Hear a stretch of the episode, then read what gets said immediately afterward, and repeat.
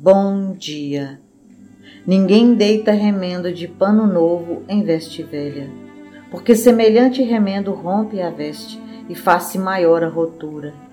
Nem se deita vinho novo em odres velhos, aliás, rompem-se os odres e torna-se o vinho, e os odres estragam-se, mas deita-se vinho novo em odres novos, assim ambos se conservam. O significado literal dessa imagem elaborada por Jesus é de fácil compreensão. É trabalho inglório remendar roupa velha, desgastada pelo tempo de uso, com remendo novo. Tal tentativa ampliará a rotura, isto é, o rasgão, a ruptura. O vinho foi amplamente trabalhado por Jesus em suas mensagens. Assim, importa considerar que o vinho novo indica a fermentação recente da uva, devendo ser colocado em recipientes adequados, porque durante o processo há produção e expansão de gases que multiplicam o volume do líquido fermentado. Antigamente, a fermentação e o transporte de vinho eram feitos em recipientes denominados odres, espécie de saco feito de pele de animais. A expansão dos gases decorrentes da fermentação exigia que os odres fossem novos para não se romperem.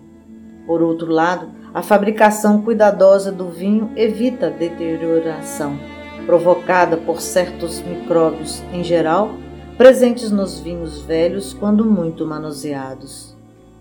O Evangelho para ser integralmente entendido e vivenciado, requer rompimento com os antigos padrões comportamentais, assimilados ao longo das experiências reencarnatórias, aqui representado pelos símbolos veste velha e odres velhos.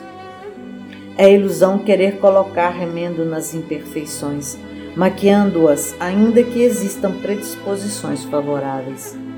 Quem age assim falseia a verdade e se colocará, cedo ou tarde, numa posição constrangedora, quando, num momento de descontrole, os maus comportamentos assomam a superfície da personalidade.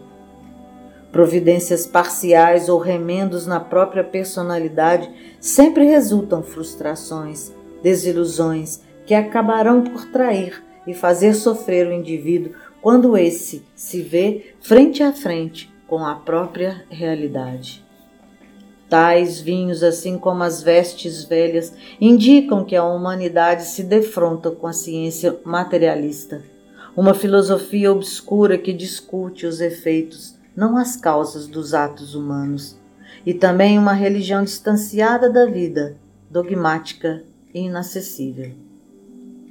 O resultado aí temos nessa ebulição de ódios, de lutas, de reivindicações que dão ao nosso mundo, na hora atual, o aspecto de batalhas sem prólogos nem epílogos.